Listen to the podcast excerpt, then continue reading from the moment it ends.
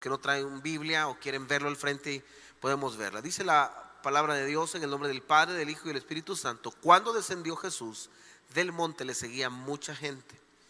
Y aquí vino un leproso y se postó ante él diciendo, Señor, si quieres puedes limpiarme. Jesús extendió la mano y le tocó diciendo, quiero, se limpio. Y al instante su lepra desapareció. Entonces Jesús le dijo, mira, no lo digas a nadie si no ve, muéstrate al sacerdote y presenta la ofrenda que ordenó Moisés para testimonio de ellos. Quiero hablar acerca del agradecimiento de un leproso, porque pareciera que nosotros somos agradecidos. Si yo preguntara esta noche cuántos somos agradecidos, todos vamos a sacar ese lado de agradecimiento que poseemos internamente. Pero no hay mejor agradecimiento que nuestras acciones. Nuestras acciones denotan realmente qué tan agradecido soy. Cada vez que yo recibo algo de Dios, mis acciones delimitan hasta dónde está mi nivel de agradecimiento. Quiero iniciar con un par de interrogantes esta noche. La número uno es, ¿qué tanto ha hecho Dios para que tú vivas agradecido con Él? La segunda interrogante es, tu nivel de agradecimiento es semejante al nivel de cosas que Dios ha hecho por ti, la tercera pregunta que yo te hago es, ¿estarías dispuesto a demostrar más tu agradecimiento a Dios? Y la última que yo te haría es, ¿qué tan agradecido estás para compartirle a otros del amor de Jesús? Cuando yo me veo con esas cuatro interrogantes, me doy cuenta que a veces mi nivel de agradecimiento eh, depende de mi estado de ánimo que depende de cómo me sienta. ¿Quiénes actuamos dependiendo cómo nos sentimos acá? Levánteme la mano. ¿Será que solo yo actúo así? Que si tú andas bien, en ese momento cambia todo tu entorno y como tú estás bien, todo está bien. Pero el día que tú no estás bien, que anímicamente no te sientes bien, entonces tú tienes que transformar el ambiente porque tú no estás bien, entonces nadie tiene que estar bien. Quiero hablar de tres tipos de personas. Diga conmigo, tres tipos de personas. Dígalo fuerte, tres tipos de personas. Bueno aquellos que transforman el entorno para bien. Quiero hablar primero de los buenos, aquellos que llegamos a un lugar y hay gente que le llama que tenemos vibras positivas o energía positiva. Yo más bien creo que es la gracia de Dios transformando nuestro ambiente y nuestro entorno. Yo sé que aquí hay gente sentada que cuando llega a un lugar de colegio, de oficina, de familia, todo el entorno se torna para bendición. ¿Cuántos de esos hemos venido esta noche? Ok, de esos es un tipo de personas que Dios les llama, que son entes de bendición. A esos Dios les ha prometido que donde ponga la planta de su pie serán bendecidos, serán benditos de Dios. Pero yo le tengo miedo al tipo de persona que se deja contaminar muy rápido para mal. Y ese tipo de persona es el que cuando llega a un ambiente y el ambiente ya está trastornado, él se trastorna. ¿Ha visto ustedes personas que cambian y sudan ajenas. Y que de repente usted dice, ¿y este que poco le picó no me habla? Si es que, es que tenés problemas con mi amiga, pero yo qué tengo, o sea, tú que tenés que ver conmigo. Son personas que el ambiente los, eh, eh, los, los abraza y no les permite desarrollarse. Pastor, que tiene que ver esto con un leproso? Déjeme, ya voy a explicarle hacia dónde vamos. Y está el tercer tipo de personas que negativamente transforman el ambiente. Son aquellos que llegan con pesadez, quejándose todo el tiempo. Aquellos que cuando usted les pregunta cómo estás, le responden nada que ver, no me siento bien, eh, no estoy tan bien como vos, vos porque la vida te ha pintado diferente, pero mira, yo nada que ver, la casa y todo, pero bueno, así es la vida. Y como dice la alabanza, así de ilógica. A veces, bueno, usted se la sabrá. El punto es este, que hay personas que cuando están tan cargadas, sacan lo que tienen dentro. Peor aún si el día domingo no vino a la iglesia, se imagina usted cómo llega el día lunes al trabajo o llega al entorno. Cargado, con problemas, a veces sin dinero. Habrá alguien que de repente llega sin dinero a la oficina y que usted dice, qué barbaridad, o sea, todo se me ha juntado. Esas personas también son entes de golpe emocional porque en lugar de ser portadores y peor aún, cuando las personas dicen ser cristianas y no lo son porque no lo demuestran. Entonces, ¿dónde queda tu nivel de agradecimiento para que tú impactes a otros? La gente no va a ser salva porque tú conozcas de la Biblia o prediques el Evangelio. La gente va a ser salva por tus acciones, por la manera en la que denotas el Evangelio en todo lo que haces. Alguien dice amén bravucones tienen que ser transformados para que la gente se convierta, si no la gente no va a creer en Jesús al ver tu carácter, cuando te enojas, cuando dices cosas que hieren a otros. Y, cualquiera pudiera decir, pero eh, pastor, usted no sabe lo que estoy viviendo, pero sí sé quién puede vivir en ti para que pueda transformar tu vida. Tu circunstancia puede ser difícil, pero si Él está contigo, todo tu entorno cambia. Alguien dice amén a esto. El leproso estaba súper cargado. Y tan cargado porque no es fácil vivir con, con lepra. ¿Quiénes han tenido enfermedades que son demasiado eh, desgastantes en la vida o han visto personas que han tenido enfermedades de desgaste? La lepra no es una enfermedad que yo, cualquiera se pudiera sentir orgullosa. La lepra, la lepra era algo, una entidad primero que generaba mal olor, segundo que generaba comezón, incomodidad. No sabemos a qué nivel tenía la lepra. No voy a alegorizar para decir que el tipo estaba topado de lepra porque no sé a qué nivel estaba pero eh, el tipo en el Antiguo Testamento, perdón, en el Nuevo Testamento, o las personas que tenían lepra les ponían un cencerro. ¿Quiénes saben lo que es un cencerro? Es lo que le ponen a las vacas acá y suenan para que cuando las vacas se pierden, suenan. ¿Quiénes vimos Heidi acá y, vimos las cabritas que tenía Heidi? ¿Sí, ¿Sí vieron? ¿Quién, quién vio? Levánteme la mano, ¿quién vio Heidi de mi generación? ¿Quién no sabe quién es Heidi? Allá atrás no sabe quién es Heidi. Es una hermana que se congregaba en edificadores. Y Heidi tenía muchas eh, eh, cabras, entre ellas estaba. ¿Quiénes se acuerdan de, Copo de Nieve? Eso. Y entonces, eh, cuando se perdían, tenía un cencerro porque sonaban y se iban detrás de ellos. Bueno, la prédica no es de Heidi, ni de Pedro, ni del abuelo, ni de Niebla, ni nada de eso. Pero me encanta saber que leproso les ponían como identidad esa campana que sonaba duro para que supieran que venía alguien enfermo de lepra. ¿Se imaginan la vergüenza que el tipo tuvo que pasar para acercarse a Jesús? Cualquiera diría, bueno, en la multitud todos nos acercamos, pero es como que usted viniera con una enfermedad, le han metido este rollo acá y cuando usted viene aquí al altar para ser transformado, glen, glen, glen, glen, glen. Y la gente en lugar de acercarse y decirle, wow, viene el hermano topado de lepra, se le alejaban. ¿Quiénes hemos tenido gente que de repente hiede y quienes nos hemos alejado? No me levante la mano, pero yo he sido uno. Y de repente usted siente un susumo a la par y usted dice, y usted se hace como el loco y se aparta. Este tipo tuvo el valor, y hablo de esto porque a pesar del entorno en el que estaba viviendo, él fue un ente que a pesar de lo que estaba pasando, tenía todo el derecho, a lo mejor, de estar amargado, de estar con esa parte, ese pesar, pero lo que hizo la acción de buscar a Jesús en medio de lo que él sentía, lo hizo ser diferente. Y de eso quiero hablarte un momento en el primer punto del que yo estoy predicando. Hay gente acá que explota. Hay gente que de repente no me hablen, no quiero hablar con nadie. Pelean. Es que pastor, ando en mis días. Tiene 365 días, no sé en qué días ando. Y los hombres hoy ya se inventaron, es que pastor, también los hombres tenemos nuestros días. Diga conmigo, todos tenemos días. Y eso es algo tradicional, normal. El punto es lo que habita en ti para que te gobierne. Este tipo tenía incomodidad como cualquier otro. Y aquí hay gente sentada que tiene incomodidades y no tiene lepra. O sea, están, están bien. Diga conmigo, estoy bien. Este tipo estaba topado de lepra. Pero el tipo no iba a estar transformando todo el ambiente. Y de eso a veces nuestro cristianismo se basa en cómo tú te sientes. Y eso es preocupante porque el nivel de agradecimiento, tú no puedes congregarte en una iglesia porque tú te sientes contento, porque tú te levantaste el domingo, hoy sí quiero ir a la iglesia. Tú no puedes depender emocionalmente de cómo tú te sientes para congregarte. Tú no puedes depender emocionalmente para atender bien a tu esposa. Tú no puedes depender emocionalmente para atender bien a tu esposo. Aleluya. Pastores que no se lo merece, hoy no va a llevar panes al trabajo. El pobre viejo comprando dos pupusas de ayote allá abajo. Aleluya. Porque ahora no amanecí con las ganas de atenderle.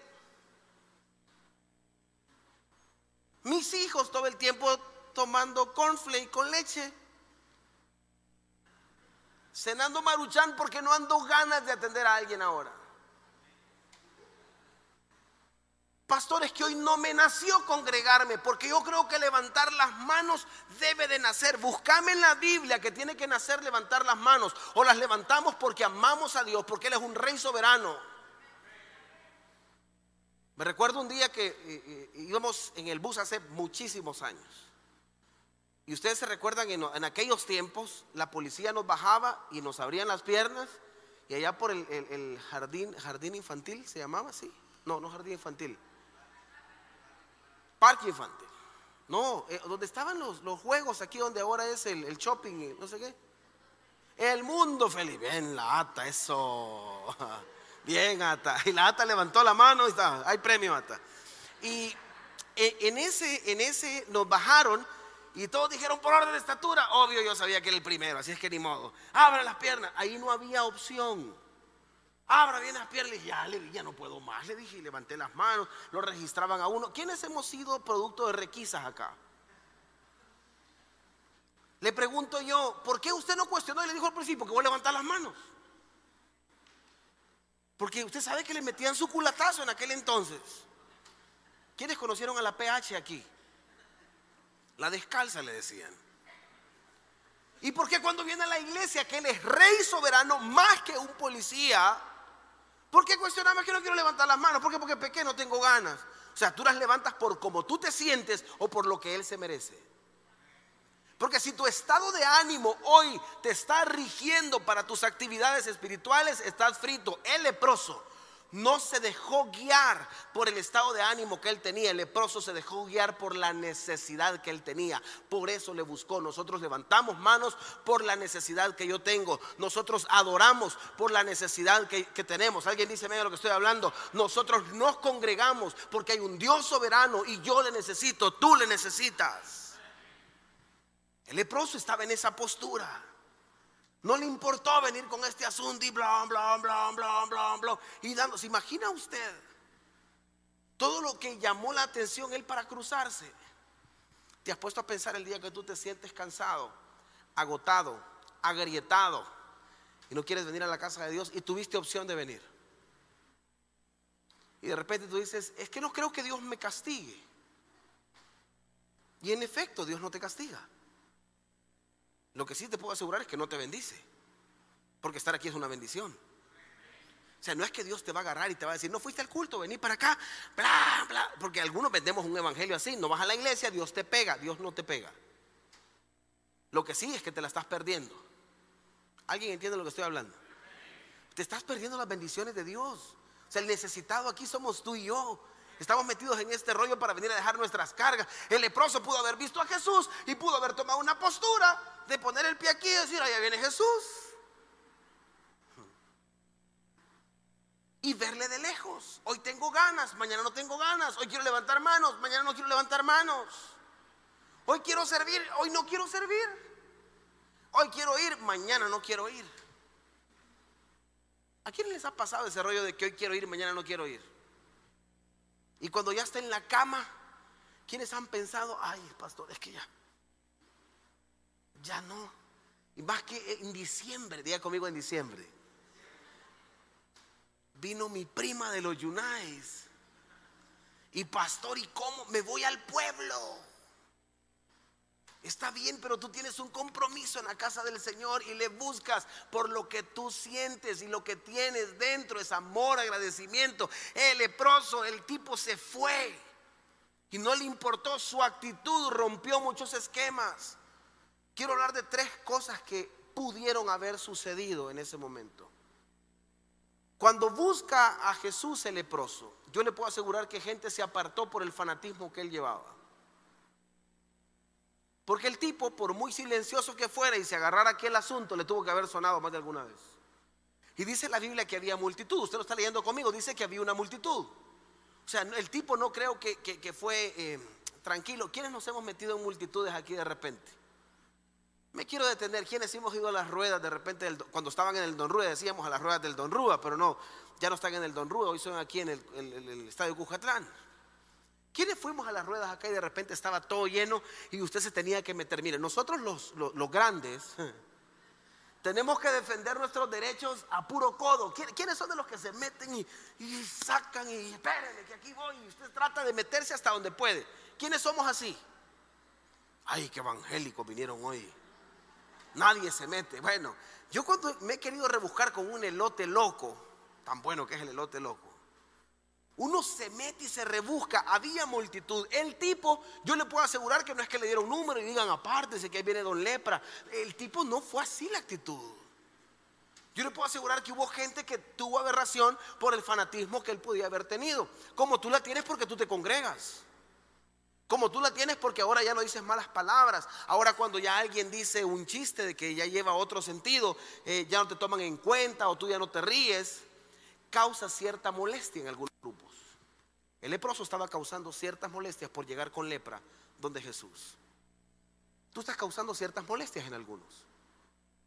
¿Quiénes estamos claros que causamos ciertas molestias porque no tomamos el 24? De repente visitamos a alguien y de repente dicen, este, vamos a hacer el brindis, pero eh, como está el pastor aquí, perdón pastor, pero yo sé que usted no lo hace, vamos a esperar que el pastor se vaya, cree que no me estaban echando. Vamos a esperar que el pastor se vaya. Y, la verdad es que no me quería ir. Ya por fregar, yo también ya, yo no me quise ir. El punto es este, eh, pero eh, pongamos otra música y bailemos. Sí, pero aquí está el pastor. Deberían de decir aquí, más que aquí está el pastor, deberían de decir es que somos cristianos, no lo hacemos. Aleluya. Pero es que no decimos malas palabras, porque los cristianos no decimos malas palabras. La teoría la conocemos. Cuando te enojas, ¿cómo se te salen de repente zapitos por aquí? ¿Por qué no te pones como meta este año, por lo menos el primer trimestre, que no te salgan sapos de la boca un rato? Que cuando te va a salir tú le digas, Señor, sujétame este océano que tengo. Porque a algunos nos cuesta. ¿A cuánto nos cuesta dominar la lengua aquí? Que cuando se enoja usted dice, ¿qué? ¿Qué evangélico? ¿Qué? Ya hasta el domingo cuando viene aquí, Señor, perdóname, yo la regué, me exalté, lo hice. El leproso empezó a caminar y mi posición es que incomodó a algunos porque había dado un paso de buscar a Jesús por lo que él sentía, por lo que él tenía. Lo segundo que yo creo que es muy personal es que en medio de la gente que él se metió, él hizo un acto de postrarse. Dice la Biblia en el verso 2, y he aquí vino un leproso y se postró. ¿Se imagina usted cuando toma la actitud no solo de buscar a Jesús, sino de tomar una humillación, de tomar esa postura de decir, Señor, topé, no puedo más, me postro. ¿A cuántos les hemos llamado que somos ridículos? Mira qué ridículo aquel, mira cómo se tiraba al suelo. Mira, levantando las manos y le acaba de pegar a la mujer. Yo me imagino que más de alguno ha sido criticado por estar en la iglesia y porque has fallado días atrás. Voy a volver a repetir esto porque me encanta. Yo me imagino que gente ha sido criticada porque hoy está en una iglesia, más si subiste una historia y la gente se cuestiona en la cabeza y dice, ¿cómo? Si yo lo he visto que ha pecado días atrás y ahora está en iglesia, bendito Dios porque está aquí. De entrada, bendito Dios porque está aquí. Pero ¿cuánta gente se ha levantado en tu contra porque tú ahora estás aquí y porque has decidido empezar de una manera distinta? Porque has decidido cambiar tu carácter, porque no soportas andar con la lepra y tu postura ha sido tan extrema porque algunos hacemos cosas locas para Dios, así como fuiste loco para el mundo. ¿Quiénes fuimos locos aquí para el mundo? Ay, así me, así, unos así me hicieron. Puro poco yo me hicieron así. ¿Quiénes fuimos locos aquí para el mundo? No me diga que para el Señor usted no va a ser extremo. Extremo para gritar, extremo para danzar, extremo para adorar. Hoy iba saliendo de mi casa, iba para el trabajo, para un nuevo trabajo que tengo aquí en San Salvador. Que yo les conté el testimonio. Y cuando iba yo bajé los vidrios y llevaba una alabanza, pero iba gritando con todo. O sea, cualquiera diría que en la camioneta iba un alto, porque claro, el asiento se puede hacer para arriba. Entonces yo voy casi que topo al techo con la camioneta y yo iba aquí y gritando y la gente se me queda viendo y a mí qué me importa. Si fue extremadamente loco para el mundo, ¿cómo no voy a ser extremadamente para Dios? Este tipo era un extremo loco, porque llega donde Jesús y se le tira, se postra, se inclina, no le había hablado, su postura fue llegar y postrarse como cuando tú vienes a la casa de Dios, aunque hayas pecado días atrás, aunque te hayas comportado mal, pero reconoces quién está frente a ti. Por eso vas a ser juzgado, criticado, vituperado y gente te va a cuestionar. Yo te quiero pedir algo, aunque te cuestionen, aunque te critiquen, porque estás tomando una postura extrema que no te importe. Estás frente al Rey de Reyes y Señor de Señores. Se merece eso y más. Quieres pecador, todos lo somos, pero Él sigue siendo Dios. Póstrate. ¿Qué importa la postura que tengas? ¿Qué importa que te critiquen y digan, mira, qué hipócrita? Pero mejor es ser hipócrita y estar ahí que no estar ahí. ¿Alguien entiende lo que predico? La tercera que a mí me encanta es que él entabla una conversación. Si habían multitudes, ¿qué hizo que Jesús le prestara atención? Porque me imagino que todos querían hablar con Jesús. Pero la actitud que él llevaba, el postrarse, y dice la Biblia que le dijo, empezó a entablar una conversación con él. Te van a criticar porque hables con Jesús. No sé si te ha pasado un día de estos. Eh, llegó el dueño de, de una de las compañías para las cuales yo asesoro, son mis clientes, y el tipo bajó con el maletín, iba cargado, habían otros que trabajaban con él, no lo llevaron, pues yo muy amablemente le zafé el maletín porque así me han educado a mí. Él es el que me paga, es mi cliente. Le zafé el maletín, me lo puse y me dijo, gracias, pastor. Él es otro pastor y me dijo, gracias, gracias. Le dije, no se preocupe, aquí voy. Los dos guachimanes que iban con él se me quedaron viendo como queriendo decir yo-yo. Hay gente que te va a criticar por ser amable con otros. Este algo quiere y que te critiquen, que tú vengas a la casa de Dios y que dances más que los demás y que grites a pesar de que eres un pecador y te van a criticar porque quieres hablar con Jesús. Cuando llegamos, le puse el asunto aquí y me voy todavía, ya por molestar a extremo, le dije, eh, no quiero un cafecito. Y se quedan viendo los otros así. A ustedes no les voy a traer por estarme criticando, les dije. ¿Por qué no tiene que ser salsa también, hermano? No tiene que dejarse, tiene que ser pila. A ustedes no le voy a traer porque me están criticando. Quiero un cafecito. Y me dijo, sí, pastor, quiero un cafecito. Y de plano que traje el café y le dije, le dije que no le voy a dar porque me están criticando. Ese chascarrío, esa risa y todo, me llevó a cerrar otro contrato. ¿Por qué no es amable usted? Quiero hablar de la amabilidad. La gente se va a convertir a Jesús al ver que tú eres amable. Ah, pastor, pero hay un interés de por medio. Eres amable. Sea amable con la gente. El día de ahora eh, se me había trabado, fuimos a metro y se me había trabado la tarjeta del parqueo. Y no me funcionaba. ¿Quiénes se enojan con las máquinas esas que uno tiene que hasta pagar por parquear? Antes no era así la cosa. me tocó pagar y no se, se había trabado. Hablo asistencia y me dijo, ¿y qué le pasó? La persona que me contestó. Y casi que yo le decía, pero permítame, usted es atención al cliente, pero le dije, ¿qué le pasó?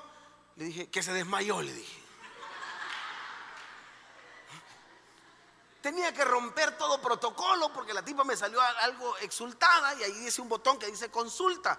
Te lo apreté, no me contestaba, lo volví a apretar, no me contestaba, lo volví a apretar. ¿Y qué le pasó? Que se desmayó, le dije. Y me dijo, este, ¿en qué le puedo ayudar, joven? Me dijo, le digo, le agradezco por lo de joven. Uno, no tiene que platicar, tenía cola atrás. Le digo, pero fíjese que se me ha tragado este asunto. ¿Y cómo la metió? Dije, por, el asunto donde tengo que ponerla. Pero, ¿y qué más hizo? Nada, le dije, más que platicar con usted ahorita. Me dijo, ya va a llegar un vigilante a dejarle una tarjeta. No le entendí mucho, pero al final le dije, mire, Dios le bendiga. Amén, me dijo. ¿Por qué no eres amable con la gente? ¿Por qué no te levantas amable mañana con tu esposo? Le dice, mi amor, qué guapo amaneciste.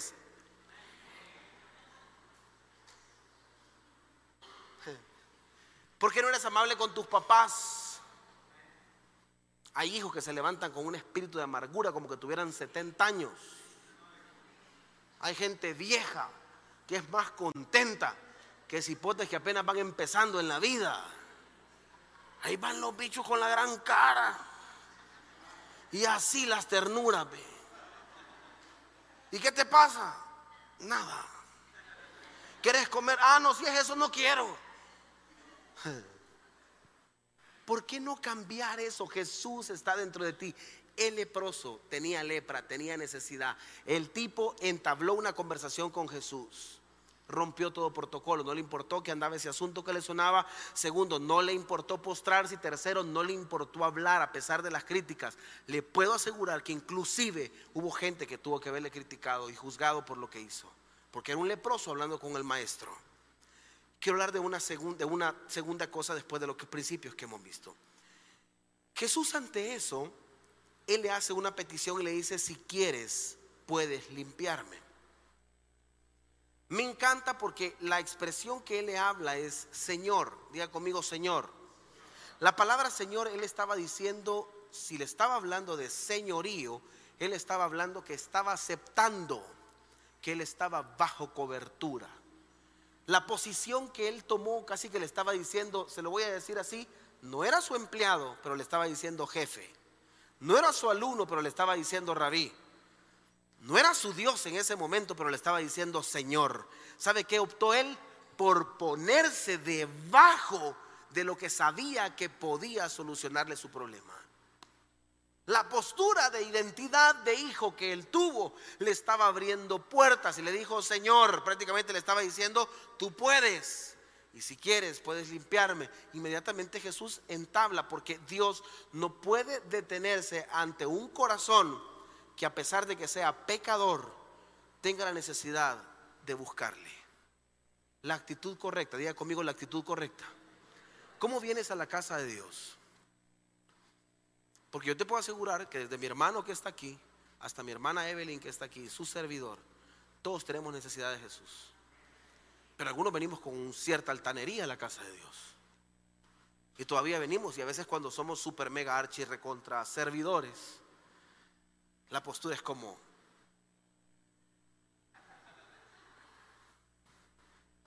cuando ya tienen dos que tres carguitos, cuando ya son gerentes de alguna sala, aunque sea de belleza, pero son gerentes. Como me dijo un hermano, yo soy gerente. Digo, bueno, ¿y cuántos son en tu negocio? Yo me dijo. Pero él tenía su posición. Era solo un empleado, él mismo, pero él gerente. Ya la postura cambió. Hoy soy empresario. Él. Como algunos se han puesto en Facebook, gerente en Facebook. Aleluya. Toman una postura no de la necesidad que tienen, sino que quieren sentirse superiores a los demás. Voy a volver a repetir esto toman una postura no de la necesidad que tienen, sino que a pesar de la necesidad que tienen, no bajan la guardia. Al mal tiempo, ¿qué te cuesta bajar la guardia? ¿Qué te cuesta decirle a alguien, mira, aquí estoy ahora esta noche, pero no tengo dinero? Ah, pero alguien te va a decir, no, es que mira, y que las inversiones allá en el extranjero, y hey, baje de la nube. Si tenés necesidad, aceptalo. Si tenés deuda, decirle a alguien, mira, topadito de deuda. Pero tengo necesidad de Jesús, de un milagro. Porque a Jesús le encanta cuando eres sincero y no eres fachada. Volver a repetir eso, me encantó. A Jesús le encanta cuando eres sincero y no eres fachada.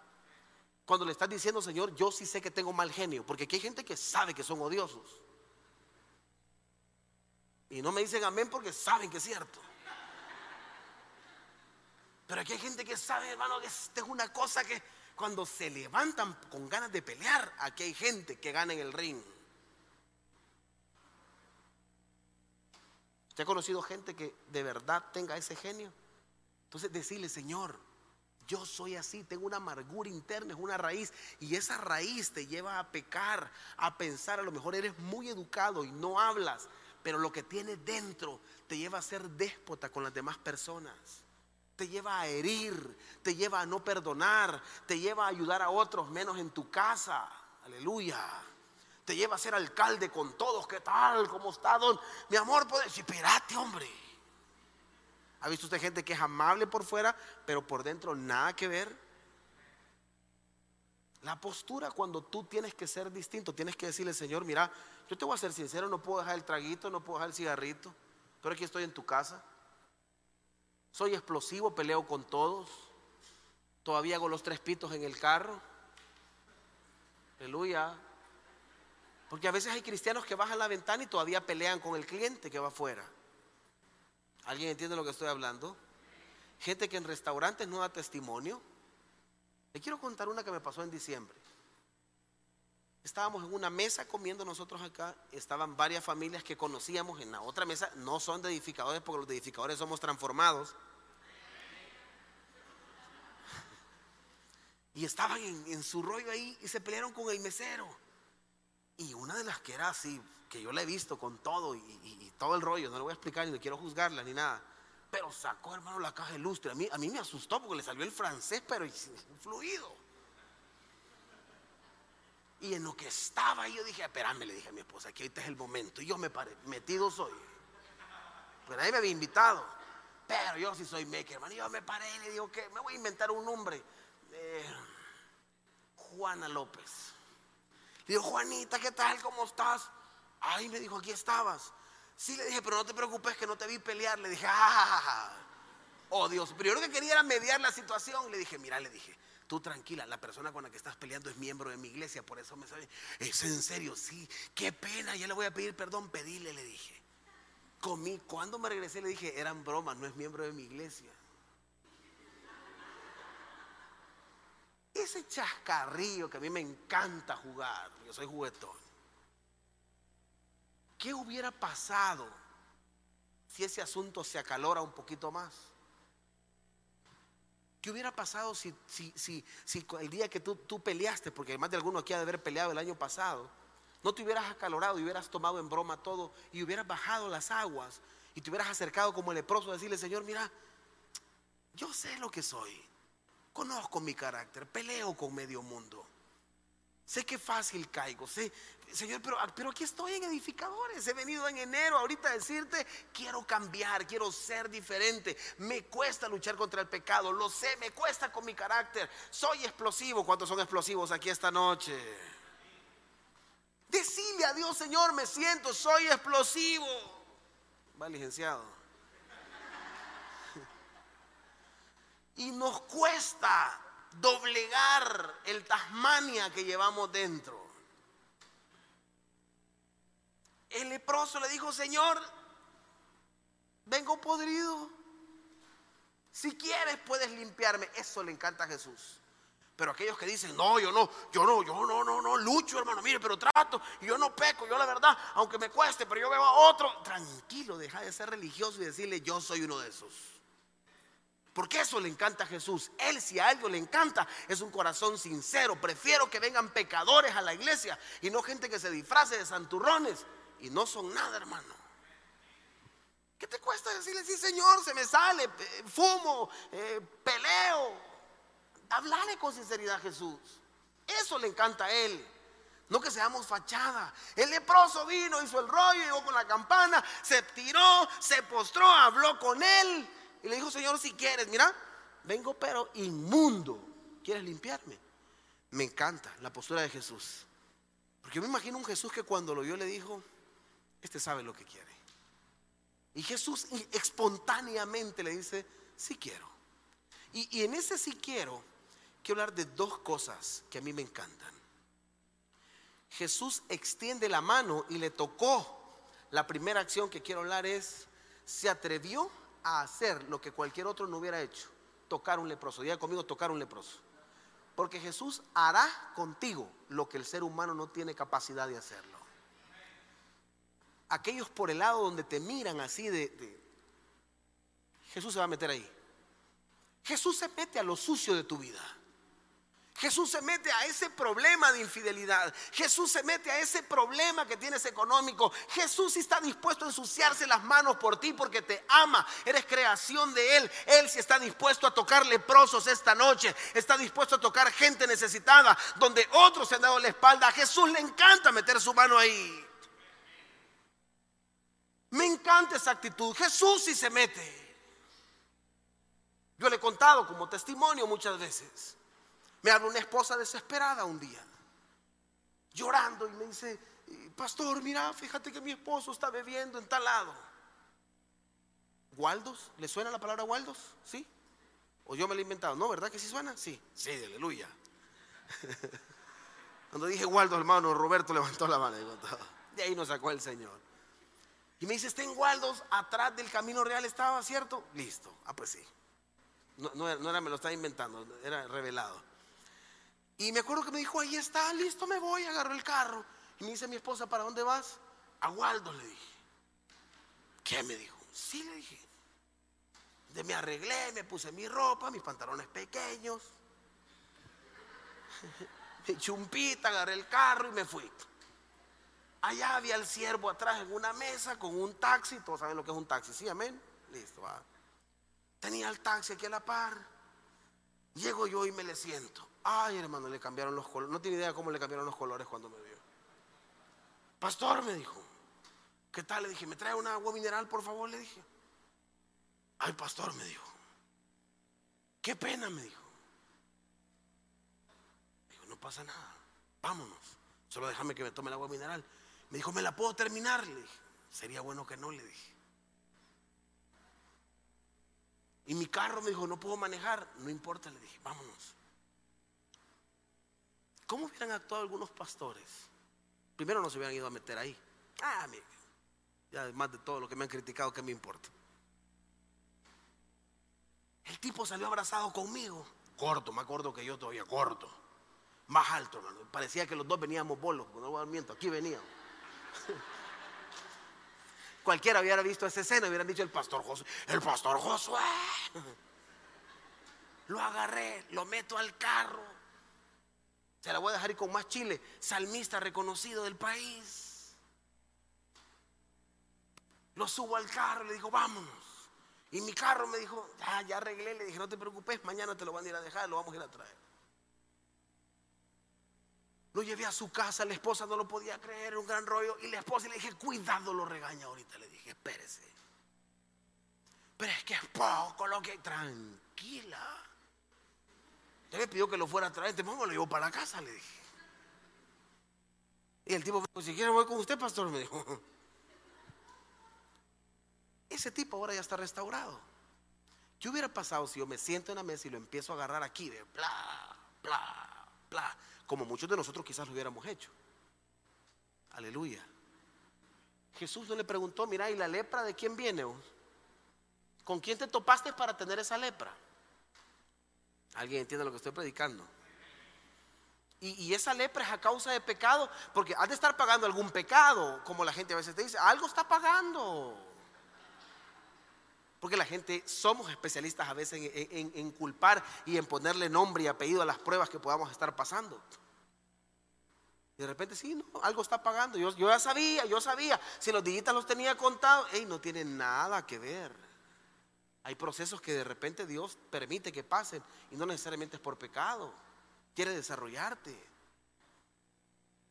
El leproso, cuando mira la mano de Jesús, yo me imagino esa parte y me encanta esto porque cuando en ese momento él mete su mano y le toca eh, y le dijo quiero, su actitud habló primero que sus palabras. Voy a repetir esto. Verso 3. Jesús extendió su mano, le tocó y habló. Jesús primero hace, después dice. Voy a repetir esto. Jesús primero hace, después lo dice. Esta noche Jesús ya está haciendo después te va a contar qué hará. Pero Él ya está haciendo. Primero hace, después dice. Me encanta. Lo último que me sucede acá. Al instante su lepra desapareció. Pero Jesús le pide un favor y le dice, mira, no le digas a nadie, sino vete al sacerdote y presenta tu ofrenda. ¿Sabe qué le dijo? Empecemos de nuevo. Anda edificadores, congregate. Y cuando llegues ahí, presenta sacrificios adorame.